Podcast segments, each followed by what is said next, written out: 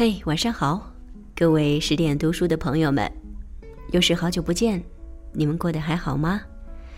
我是主播安静，在苏州问候你。相信很多朋友在很多地方都有看到过或者听到过梁文道先生的奢华与教养，但在今天的节目当中呢，安静要跟你分享到的一篇，也是来自梁文道先生的《清贫与富贵》。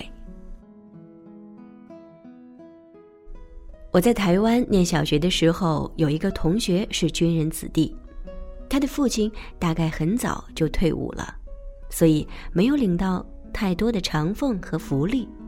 后来务农为生，日子过得很辛苦。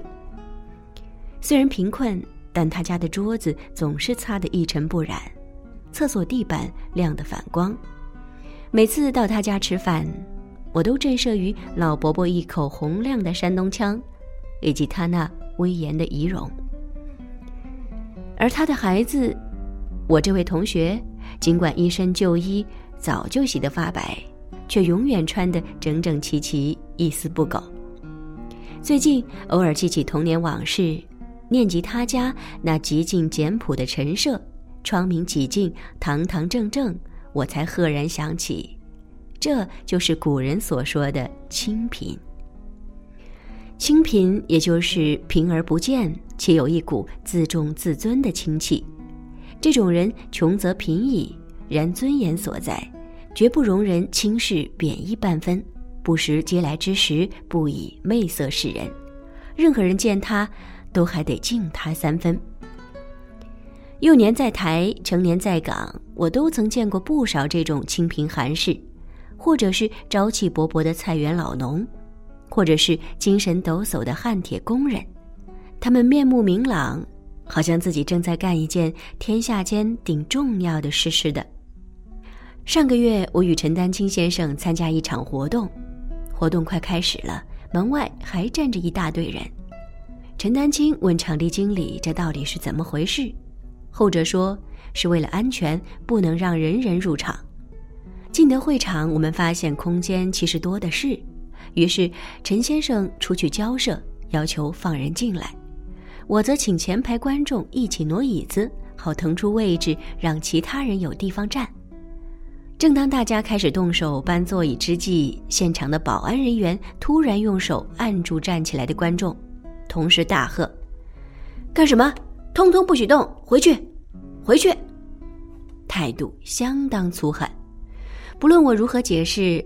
他们已充耳不闻，场面开始变得有点混乱。然后管理人员闻声而至，看看里头究竟在闹什么。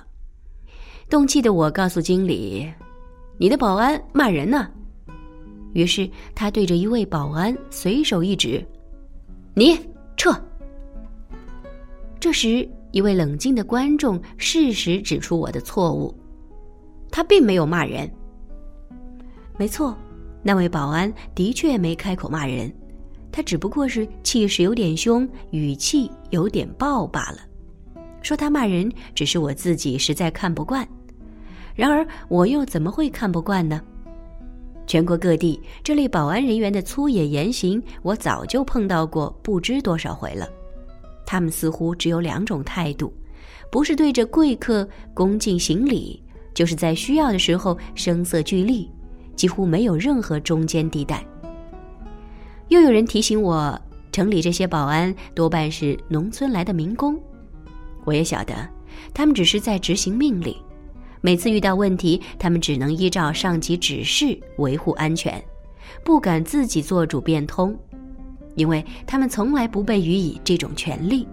他们的工作就是听话。每次执行任务，他们的方法往往就是高声呵斥越出界限的人群，甚至动手拉扯不守规矩的家伙。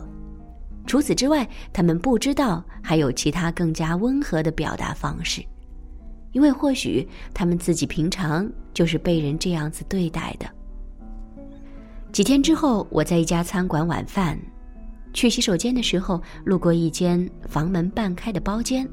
里头传来阵阵怒吼，我本能的走慢几步，看见房里一位喝红了脸的人正在痛骂一个低着头的服务生，他叫道：“我这身衣服你赔得起吗？你老板还得叫我大爷呢！你这混蛋！”我马上就想起那天那一位尽忠职守的保安，不是因为他当时的态度很接近眼前这位大爷，而是他的样子很像这个吓得缩起了身子的服务员。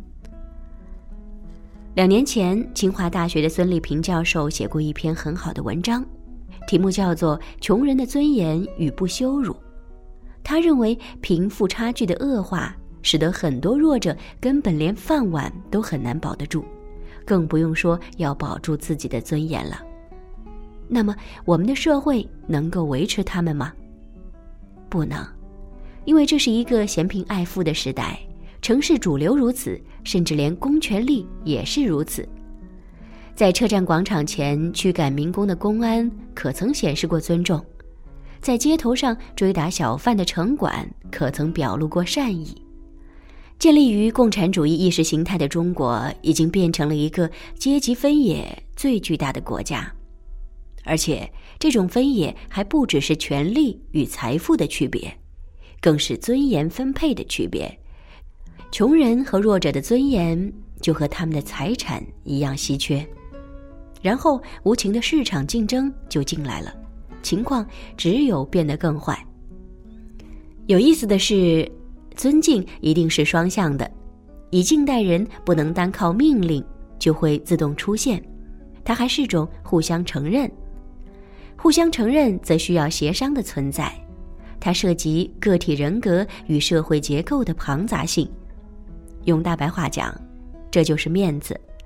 当那位大爷觉得服务生不给自己面子，因而当众羞辱他的时候，他也许不知道这种粗暴本身就是很丢脸的行为。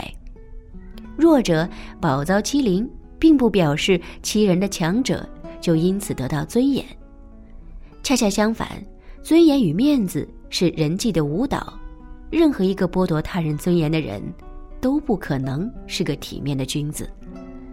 难怪这个社会，不止再也看不见清贫，而且连富贵也都几近消亡。富贵也者，既富且贵。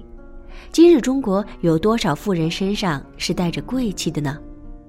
所以，我愿意为孙立平的观点添上一笔注脚：除了穷人与弱者，现在的富豪和强者，其实也不见得很有尊严。